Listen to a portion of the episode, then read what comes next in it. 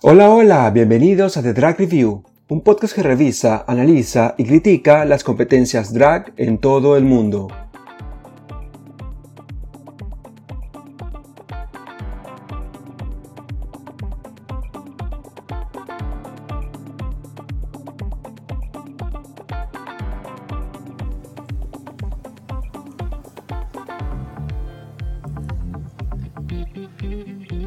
Bienvenidos una vez más a The Drag Review. En este, nuestro noveno episodio, estaremos revisando el capítulo número 4 de la segunda temporada de RuPaul's Drag Race UK. Antes de comenzar, quería recordarles que pueden seguirnos en arroba de Drag Review en Twitter, donde se podrán enterar de muchas más cosas sobre sus programas de dragas favoritas. Y si quieren formar parte de la comunidad de fans de Drag Race en español, más grande de Reddit, pueden unirse a nuestro sub Drag Race Latam. Racers, start your engines and may the best drag queen win. Nuevamente, todas las reinas regresan a la sala de trabajo, impactadas con la eliminación que acaba de ocurrir. Tía se recuerda a ella misma que es una performance de, verdad y que puede con cualquiera que se enfrente a ella, ya que había sido amenazada por, eh, por Astina de que si se enfrentaba a ella iba, iba a perder ese lip sync como los episodios anteriores, un poco el mood que hay en, el, en la sala de trabajo mientras tía limpia el espejo es como de sorpresa de, de qué acaba de pasar porque no entienden cómo Astina, una competidora que se veía con tanto potencial, fue eliminada en este lip sync. Lo cierto es que vemos que hay un pequeño problema, no sé, como que Ginny no soporta mucho a Lawrence porque habla mucho, porque capaz que no deja hablar a las demás. Lo cierto es que se ve como que Ginny le dice, pero vas a seguir hablando, como que nunca te callas chica, no, no, no sé por qué sigues hablando. En entre esos dimes y diretes se, da un poco lo que es la vuelta de las reinas luego del lip a la sala de trabajo. Hay un poco de shade, shade, shade mientras limpian el espejo, pero más de lo mismo, más de, más de lo que siempre vemos en todos los episodios de esta temporada. En general, eh, vemos como que existe la misma dinámica en todos los episodios. En este caso, eh, la edición, digamos, ese Shady Edition que le dan a una de las participantes se lo lleva a Lawrence versus Ginny, como que esa pelea, ese, ese enfrentamiento que hay entre ellas dos. Y por otra parte, eh, vemos que hay también como una Shady Edition entre Ahora y Tia Coffee, como que el problema que existe entre ellas va a ser uno, uno de los temas, uno de los tópicos que va a florecer en este episodio. Luego, en el siguiente día, un nuevo día en, la sala de trabajo, las reinas regresan y hablan sobre la victoria de Lawrence en el capítulo anterior. También eh, hablan un poco sobre Taze y sobre la partida de Astina, ya que Taze era una de las grandes amigas de Astina en la temporada. Pero Taze todavía sigue convencida de que Tia no merecía quedarse. Como que ese aspecto básico que genera, que que muestra Tia Coffee que tiene, como que no le, no le genera mucha seguridad a Taze y por eso ella piensa que no debió, que no se merecía haberse quedado luego de ese, de ese lip sync. But baby, when it's right, it's right.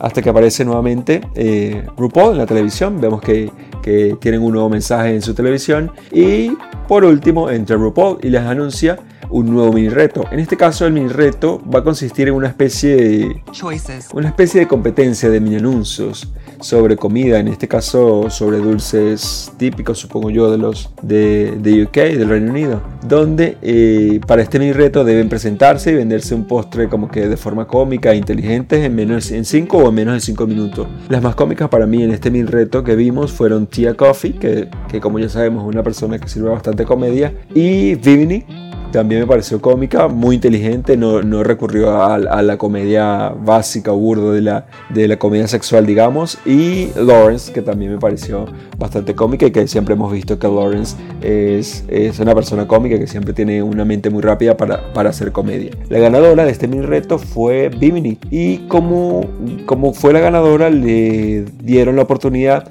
de tener una ventaja en el Maxi Challenge. Inmediatamente después eh, RuPaul anuncia el Maxi Challenge del episodio, que va a ser la conducción, o sea que las reinas deben conducir un programa matutino que se llama Morning Glory y que va a ser además un programa en vivo, por lo cual no deben hacer dobles tomas. Lo cierto es que las reinas se van a, se sientan, digamos, en, la sala de trabajo a, repartirse los papeles. Deben, además, les explicó RuPaul, deben formar parejas.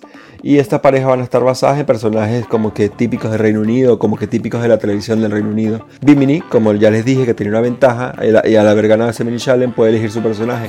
Mientras que el resto de las, de las participantes no lo puede elegir, cada uno va a tener que que pelearse por lo que queda. Si mal no recuerdo, los personajes como que fueron elegidos un poco como cada uno iba leyendo una parte y la que, a, la, a la que más le gustaba decía, bueno, me gusta este, yo elijo este. Lo cierto es que Vivian y Taze se quedaron con los personajes de Party Animals, que eran en realidad las presentadoras del espacio del mini show, y eh, Ginny Lemon, la... Eh, la reportera hippie, digamos, la reportera del clima, Lawrence y Ellie, eh, les tocó hacer el, personaje de las sobrinas consejeras. Tia y Ahora eran las expertas en ahorro, que eran un personaje como característico de Essex, una localidad en, el Reino Unido. Y Veronica y Sister tenían que hacer las chicas góticas planificadoras de fiesta. No entendí tampoco, pero supongo que es algo, una referencia a algo, algo que se ve en la televisión en el Reino Unido. Luego de todo esto, que ya, que ya han elegido su personaje y han decidido eh, sentarse a, estudiarlos y a practicarlos, regresa RuPaul a la sala de trabajo a conversar un poco más, como siempre hace, como siempre acostumbra RuPaul en, este, en estos programas. Y ya al, estar todos los papeles asignados, RuPaul conversa un poco con todas, les pregunta qué van a hacer, cómo lo piensan hacer. Ustedes más o menos saben cómo es la dinámica en este tipo en este tipo de retos. Eh, existe también un poco como un momento incómodo en este episodio cuando Ellie le pregunta a RuPaul, ¿RuPaul? ¿Por qué a Lawrence la llamas con esas cosas y a mí no? Como que, bitch, no entiendo cuál es la diferencia y por qué nos tratas diferente en este caso las dos. RuPaul quedó como, como fría, como medio tiesa, no sé, no sabía qué decir y le inventó. Inventó, bueno, Ellie, yo todavía estoy, estoy desarrollando tu personaje y por eso no, por eso no te llamo de otra forma.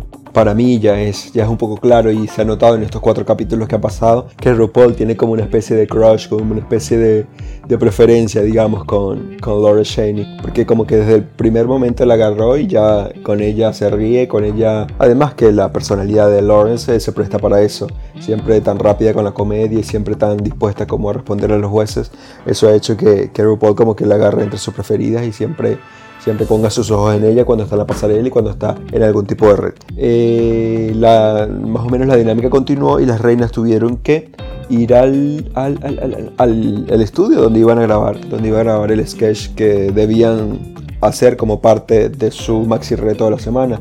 En el estudio estaba Lorraine Kelly, que además de ser la productora, la directora de este, de este Morning Show, iba a ser también la, es también la invitada, la invitada de este capítulo para ser jueza, jueza invitada. En primer lugar vimos que Thais y Vimini eran la, primera pareja en participar, la primera pareja en presentarse en el maxi reto y ellas eh, eh, lo hicieron para mí eh, bastante bien. Comenzaron con una presentación que estuvo bastante fuerte. Me parece que se supieron, supieron engranar ambos personajes y tuvieron la suficiente confianza para trabajar bien y eso se mostró en cámara. Se vio mucho como ambas eh, aprendieron a trabajar juntas y se entendieron muy bien como que ese, ese tipo de lenguaje que no necesita ser verbal totalmente como para que tú entiendas a la otra persona. Eso se vio para mí bastante en la presentación que tuvieron Dimini y Taste. se les veía segura y además estaba muy rápidas, estaban como que a todo lo que respondían, porque de paso que tenían que leer de un teleprompter, tenían que tener una parte como de improv, de improvisación, donde las dos fueron muy rápidas y como que sirvieron, sirvieron bastante comedia cuando se necesitaba. Yo creo que ambas fueron bastante cómicas aquí en este, en este maxi reto. Me gustó bastante lo que hicieron Taze y Bimini, que no me lo esperaba para nada, porque si bien Bimini es como, si se nota que tiene una, una cierta referencia cómica en su personaje. Taze, sin embargo, no. A Taze la veo como más rígida, más, más chica de la moda, más seria. No sé, como que a ella le importa más los looks y como lucir bien, verse bien, desfilar bien en la pasarela, pero no la veía con esa comedia. Y para, para mí la, la improvisación se le, dio, se le dio bastante bien. Luego de Tacy Vimini vimos a Veronica y Sister, Sister Sister, que iban a hacer su, sketch, su parte del mini show. Para mí este fue The Car Crash of the Season, como pasó, como, como, como ya, había pasado en otras temporadas. Esto fue totalmente cringe lo que mostraron Veronica y Sister. Veronica se agarraba toda la atención para ella con un monólogo que no, que no pudo vender bien, que no que para mí el monólogo como que era, era un estado mental que se creó ella y eso era lo que estaba respondiendo y esa era la frase que estaba diciendo, como que ni siquiera el monólogo tenía que ver con el personaje que estaba, que estaba representando en el Maxi Challenge.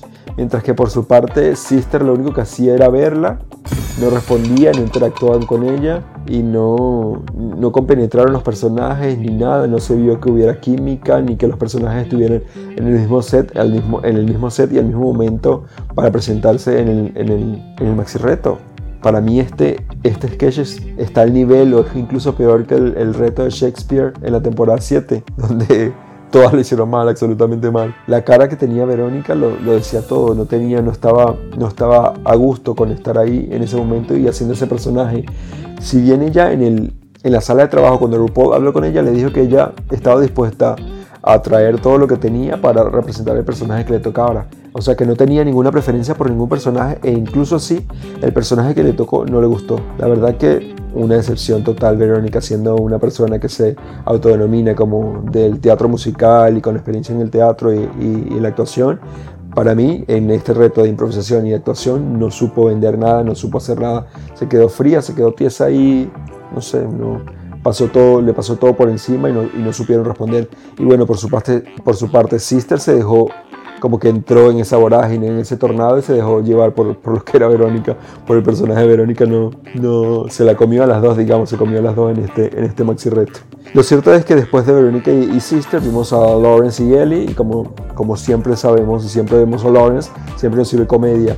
Ambas para mí hicieron un buen trabajo, pero la escena obviamente la dominaba, la dominaba completamente Lawrence y Ellie como que desaparecía un poco en el fondo servía, servía comedia, se le veía bastante segura con su actuación a, Lawrence, como siempre, como ya, como ya les dije. Siempre tiene esa facilidad de, de entregarnos comedia y de ser rápida mentalmente para decir las frases como que que, que, concuerdan con todo lo que está dándose, eh, a todo lo que se está llevando a cabo en el momento, en la, en la escena, digamos. Por su parte, Eli estaba como que leyendo un poco las tarjetas, se veía que, que estaba muy dentro de su cabeza y que los nervios la, la, llevaron a ese estado mental y tuvo que leer las notas que tenía en las tarjetas como para recordarse cuáles eran las, cuáles eran las, las frases que tenía que decir, las palabras, digamos, las líneas que tenía que decir en, en su parte en el reto. Para mí no, no se acordaba nada de sus, de, su, de sus líneas y por eso tuvo que recurrir a esta, a esta técnica de leer las tarjetas. Este, este sketch, sin embargo, creo que lo dominó en su totalidad Lawrence y aunque no fue muy bueno, me parece que estuvo, estuvo ahí, ahí, ahí con la, con la participación de Lawrence. O sea, Lawrence como que le dio un poquito pum para arriba para que pudieran, pudieran andar bien en, este maxi reto las dos. Luego vimos a, a Hora y Tia, que las cuales ambas dos lo rompieron en esta escena. Por fin podemos ver que Ahora hizo otra cosa diferente al personaje Bitch y al personaje de villana que, que, ha tenido en toda la temporada. Se salió totalmente de su zona de confort y nos dio un personaje que es muy acorde a, según, lo, según las críticas del jurado, muy acorde a lo que es una chica de Essex. Como que ese personaje despreocupado, muy a lo, muy a lo eh, Jordi si se recuerdan, este, este reality de, de, MTV, que la gente era como, no sé, como que tenían un personaje muy raro, eran, eran esos personajes como que ese estilo fiesteros, de gente que no le importa, no le importa nada, pero le importa su, aspecto físico, como que esa era la, la vibra que estaban vendiendo Tia y Ahora en este, en este maxi reto. Ambas para mí supieron acompañarse de forma que ninguna sobrepasara a la otra, estuvieron como que en el mismo tono y una, una lanzaba una frase, la otra se lo respondía, como que siempre tuvieron esa química que les permitía ir y venir entre las dos y, y como que ser cómicas una con la otra.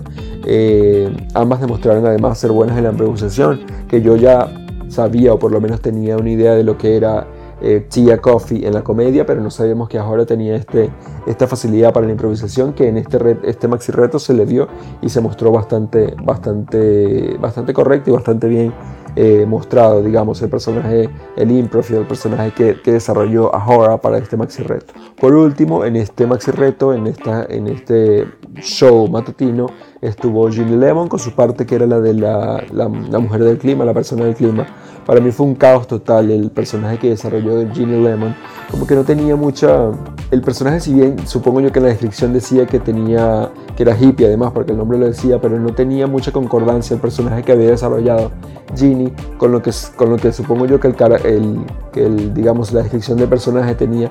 No, para mí no, no lo desarrolló muy bien Ginny. Si bien sabíamos o sabemos que Ginny es una, una reina de comedia, que por lo menos es lo que servía en la mayoría de sus, de sus apariciones en el escenario, esto para mí fue un caos total. No tuvo mucha rapidez para improvisar y no pudo, no pudo como ya les dije, desarrollar su personaje. Eh, para mí un, un bajón que Ginny Lemon no lo haya podido lograr porque esperaba mucho más de ella en este, en este reto, sobre todo porque es un reto de improvisación, de improvisación y sobre todo porque es un reto de comedia, donde se supone que las reinas de la comedia son las que van a, van a destacar por sobre las otras que no, que no, son, que no son de comedia como usualmente acostumbramos a ver.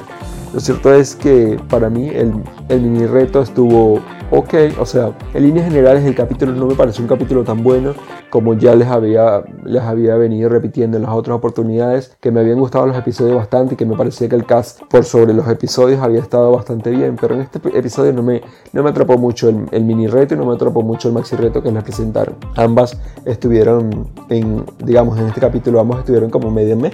No, no me dieron todo lo que me habían dado los otros tres episodios anteriores de esta temporada. En un nuevo día, día de eliminación, las reinas, antes de prepararse para, para, la pasarela, discuten un poco cómo les fue en el reto de la semana y cómo, cómo fue trabajar con sus parejas. Tia se sorprendió mucho de lo bien que trabajó con Ahora, porque si ya habíamos visto en, los otros episodios y en el inicio de este episodio, Tia y Ahora tenían como una especie de pelea, de, de rencilla que no terminaban de, que no terminaban de sanar, ese un problemita que tenían que no sé de dónde porque no se conocían, pero como que se odiaban en secreto ambas. Mientras que por su parte Sister, Sister Sister le echa la culpa le echa toda la culpa de su desastre a, Verónica por lo mal que hizo en el reto, como que ella se excusó y como que su personaje, el desarrollo de su personaje y su responsabilidad recayó, recaía directamente sobre Verónica, una cosa que para mí está totalmente mal, porque si bien están juntas, ambas tienen la oportunidad de desarrollar su personaje de cierta forma, y si yo veo que mi competidora, que además, como la palabra lo dice, es competidora, no voy a dejar que ella me lleve a su hueco emocional o a su hueco a su hueco eh, en, el, reto, digamos, y yo me quiero salvar el culo y no voy a dejar que, esta mujer que tengo al lado me lleve a, ese terreno donde yo voy a estar por debajo de ella y no voy a poder destacar. Entonces para mí ese, ese punto que, que destacó Sister me pareció medio mal. O sea, perro, si estás ahí, estás para competir por tus propios medios, no tienes que esperar que otra persona te lleve adelante la competencia y que te salve y que te salve el reto, te salve el reto por ti. O sea, no, no creo que haya sido la manera correcta de, expresarse y de decirle a Verónica que lo hizo mal y que por culpa de ella las dos están mal. No, no, girl, no, no me pareció. Sister habla además en ese mismo momento con Ginny sobre sentirse insegura por todos los problemas de confianza que tiene. Como que eh, se sintió un poco más vulnerable Sister, como que bajó ese personaje con esas ínfulas que tenía previamente y como que soltó todo y se sintió en un poco de vulnerabilidad y la entiendo porque ese tipo de personajes cuando son así eh, son producto de, un, de un, un, montón de cosas que la llevan a crear esa pared, de, ese, de crear ese personaje que se nota fuerte, que se nota como que no le importa nada, que las cosas no le afectan. Siempre, siempre tienen a ser ese tipo de personajes de, de, de, esa manera cuando tienen algún problema, porque ella explicó un poco que, sus problemas de confianza eh, recaían en, en, en, temas que, que provenían de, abusos, de bullying, de, gente que siempre la menospreciaba porque no, sentía que era más, más de lo que en realidad era. Entonces ese tipo de cosas fueron creando como una, una pared, una estructura sobre ella que la hacía ver bastante rígida y que no, se, que no permitía que ella se mostrase como es en la realidad. Entonces le comentaba también a, a, a Ginny, sister, que, se le hacía difícil salir de su cabeza, sobre todo en la competencia con tantas personalidades fuertes en la sala. Ella, para ella le costaba un poco más destacar, sobre todo cuando tenía otras reinas que destacaban mucho con su personalidad. Entonces para ella como que esa barrera que ella misma se había impuesto como que la, la, hacía bloquearse, la, la, hacía echarse para atrás cuando en la sala de trabajo o en la misma, en la mismo en el mismo estudio donde están grabando todas las personalidades, personalidades de las otras reinas eh, surgían, surgían un poco. Luego vimos que Ahora le pide perdón a Tía por haberse, por haberse referido a ella la forma que lo hizo en el Antok pasado. Si se recuerdan, Ahora eh, nuevamente sacando el tema de lo básica que es Tía, como que dijo que no, ella no merecía seguir en la competencia por ser una persona tan básica y por no demostrar eh, que tiene un nivel alto para estar en la competencia ella, Horror le explica que, que, que, eso, digamos, que esa especie de tumbar a las personas para ella sobresalir viene de un lugar muy oscuro dentro de ella, que la ha hecho responder así después de mucho tiempo de ser víctima de, ser víctima del bullying.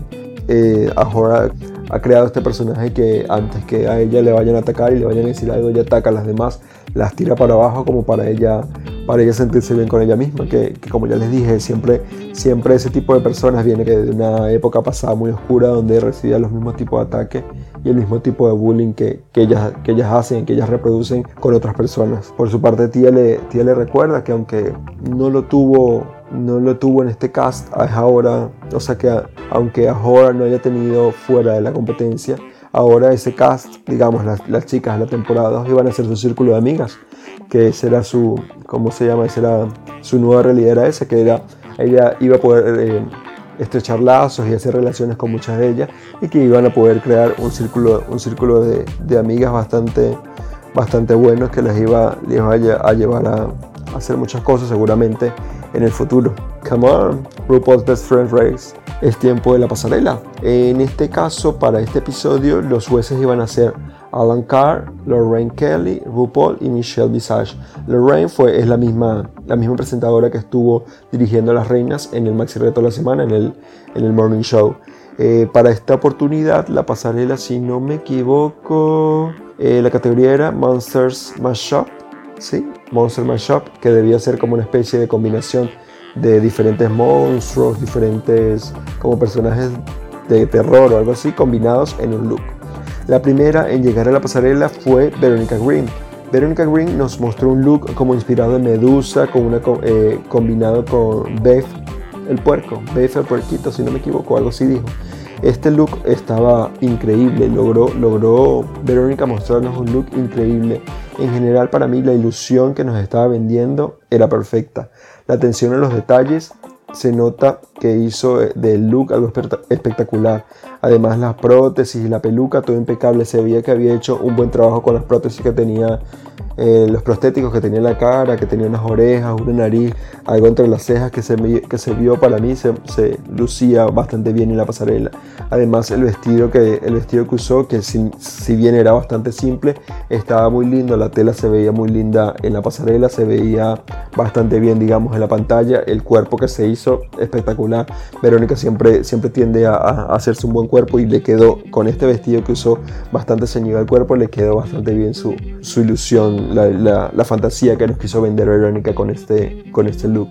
Después de Verónica vimos eh, a Sister Sister con un look que para mí ya hemos visto en varias versiones en la pasarela de RuPaul's Drag Race, pero que con lo que intentó hacer mm, pienso que lo vendió bien, pienso que, que, lo hizo bien, era un poco para mí básico, pero me parece que, que lo estaba logrando bien aunque creo que no cumplía con la, con la, categoría según lo que entendí de su descripción del look, porque era como un solo monstruo, mientras que la categoría debía ser eh, la combinación de dos o varios monstruos.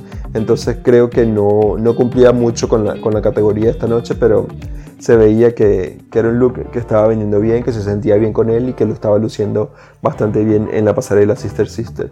Yo creo que eh, hemos menospreciado, yo no, pero mucha gente ha menospreciado a Sister por los looks que muestra la pasarela, pero sin embargo he visto que ha, ha, logrado ir creciendo poco a poco dentro de la competencia y como que ha, ha armado mejor los looks que ha, querido presentar y que ha querido mostrar eh, en la pasarela de RuPaul's Drag Race. Siento que, que, nos puede dar capaz que más adelante mejores looks y que seguramente va a seguir, va a seguir mejorando, digamos, con cada, con cada crítica que le ha jurado en cada episodio. Luego de Sister vimos que entró Vimini, que tenía un look que era sencillo y que que, quiso mejorar un poco con la ceja prostética que tenía, porque si se daban cuenta el look que tenía debajo como que no tenía nada de monstruoso.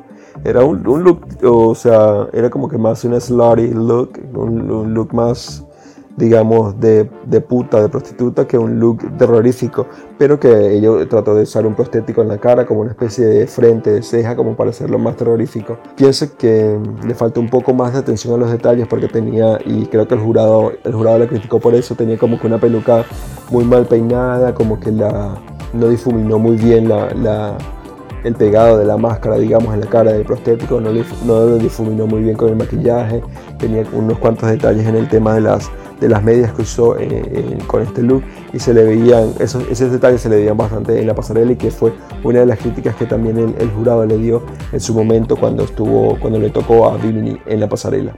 Después de Vimini vimos a Taze. Taze sirvió un look que estaba sencillo, pero para mí pudo, O sea, era un look sencillo, estaba lindo, le quedaba bien, lo vendió bien, pero que para mí ese look lo pudo haber comprado cualquier persona en una tienda.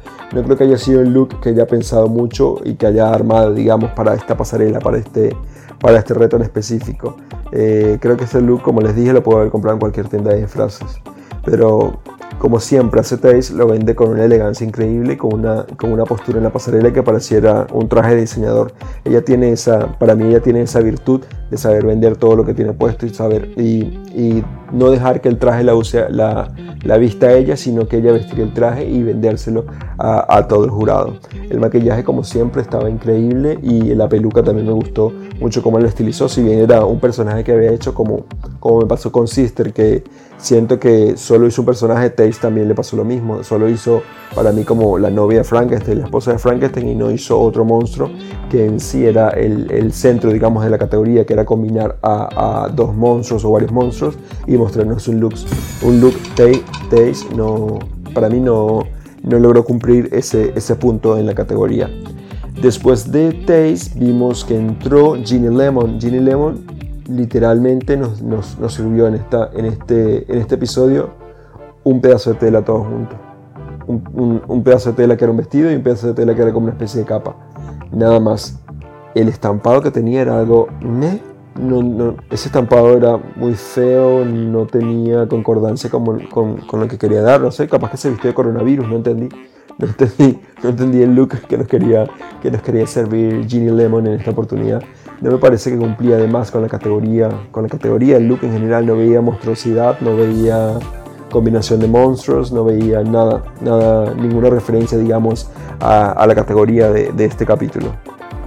Después de Ginny Lemon vimos a Lauren Shaney.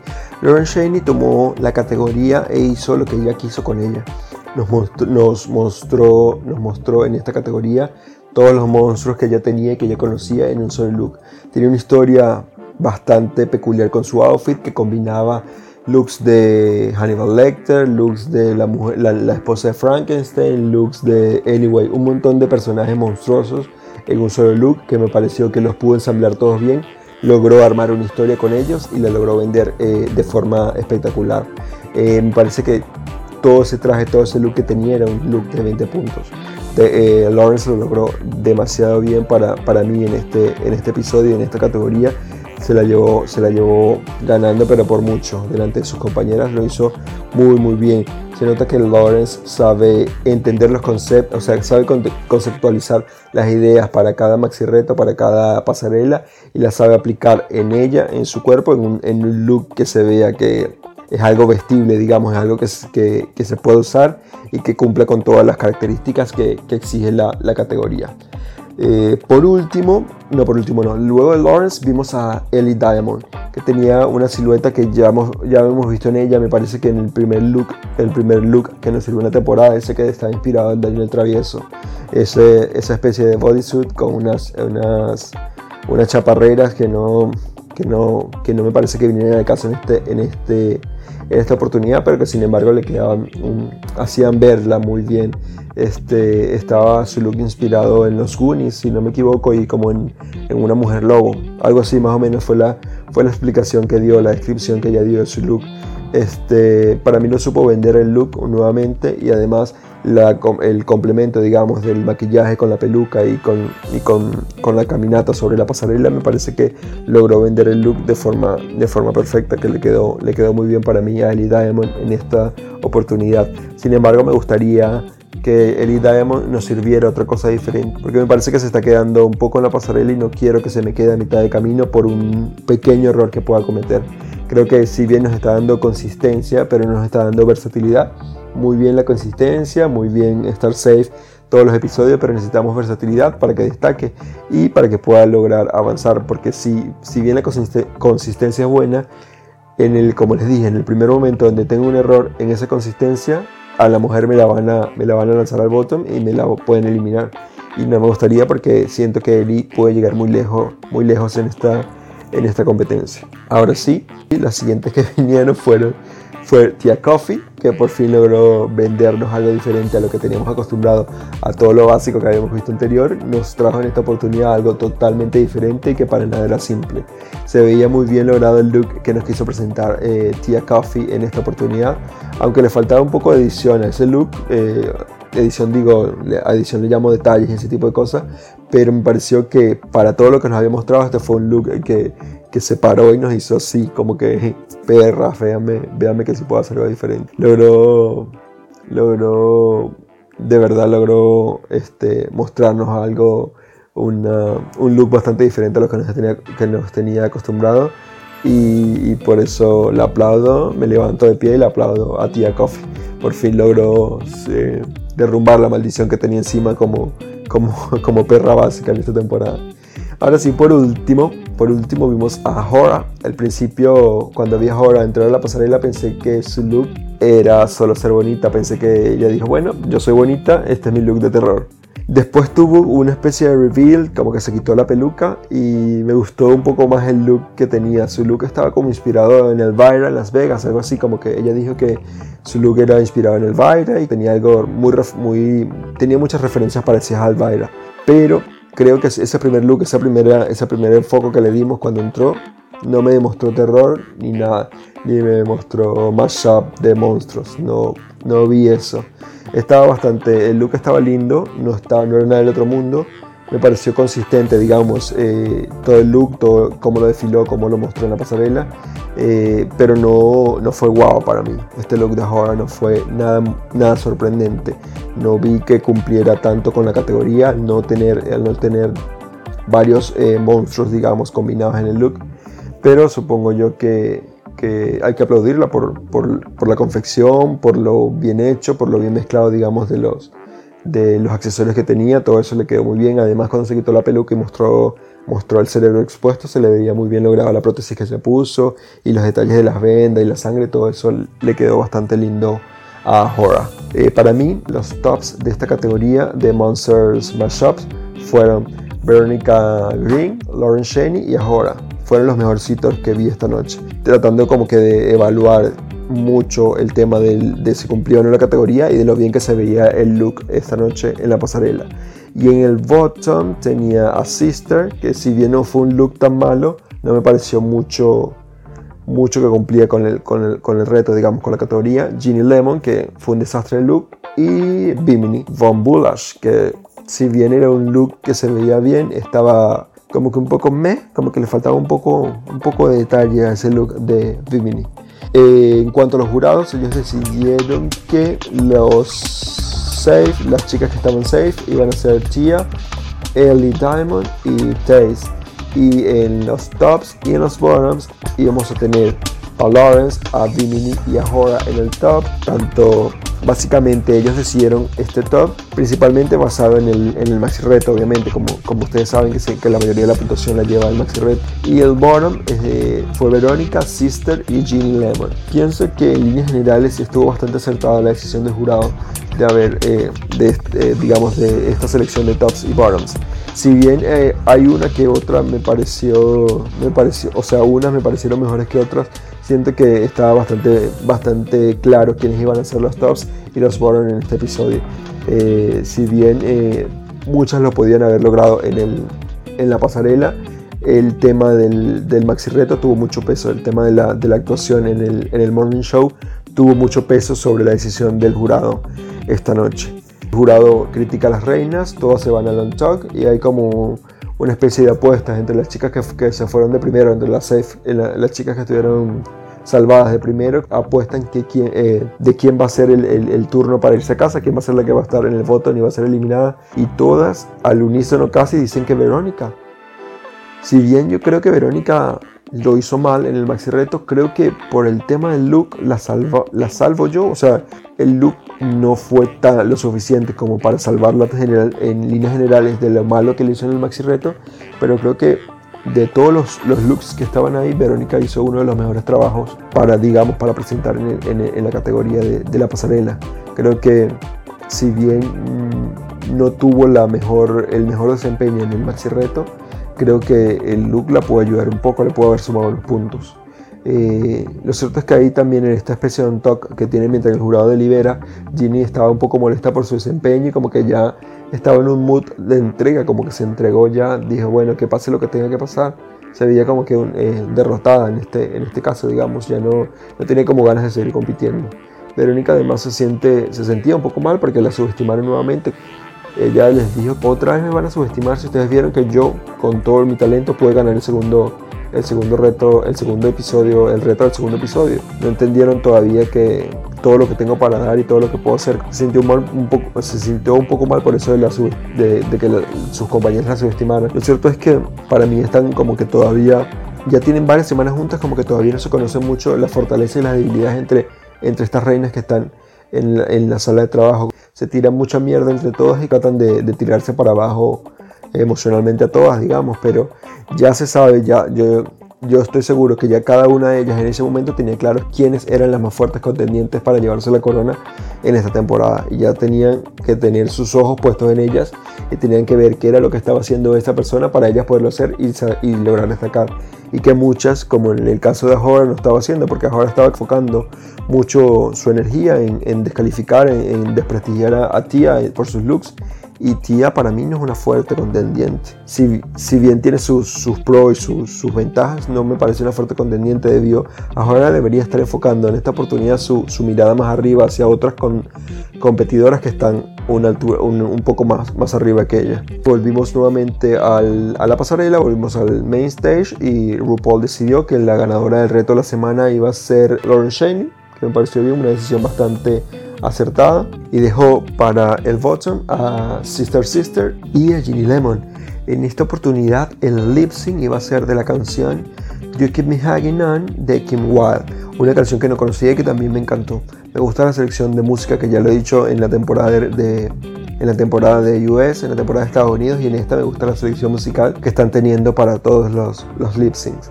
De verdad, es, yo siempre les comento mis impresiones del lip sync. Pero la verdad que para este lip sync no tengo mucho que decir o analizar sobre, sobre lo que pasó en, este, en esta oportunidad. Sister Sister se lo, se lo ganó sin mucho esfuerzo, pienso yo. Si bien ella quedó, se quedó en, en este, digamos, se quedó en el, en, el, en el, escenario y hizo su mejor esfuerzo y lo dio todo, siento que no tuvo, no tuvo mucho, no tuvo mucho para hacer. O sea, no tenía otra opción que dejarla. RuPaul no tenía más nada que hacer que dejarla. Por su parte, lo que hizo Ginny creo que fue una, una falta de respeto, me pareció por lo menos a mí. No sé qué piensan ustedes. Para, para mí esto fue una falta de respeto para ella misma y para sus compañeras. No entiendo, no entiendo esa actitud de, de, tirar toda la mierda cuando, cuando otras reinas se fueron antes. Cuando, o sea, otras reinas que se fueron antes sí quisieron pelear y no tuvieron la oportunidad de quedarse. En esta oportunidad RuPaul le da la oportunidad de pelear para quedarse a una concursante y esta la desperdicia porque no sé si por soberbia por, o por ganas de, de, ser más, más que otras y decide nada renunciarse va. Muy muy fácil me despido y me voy ni siquiera peleo.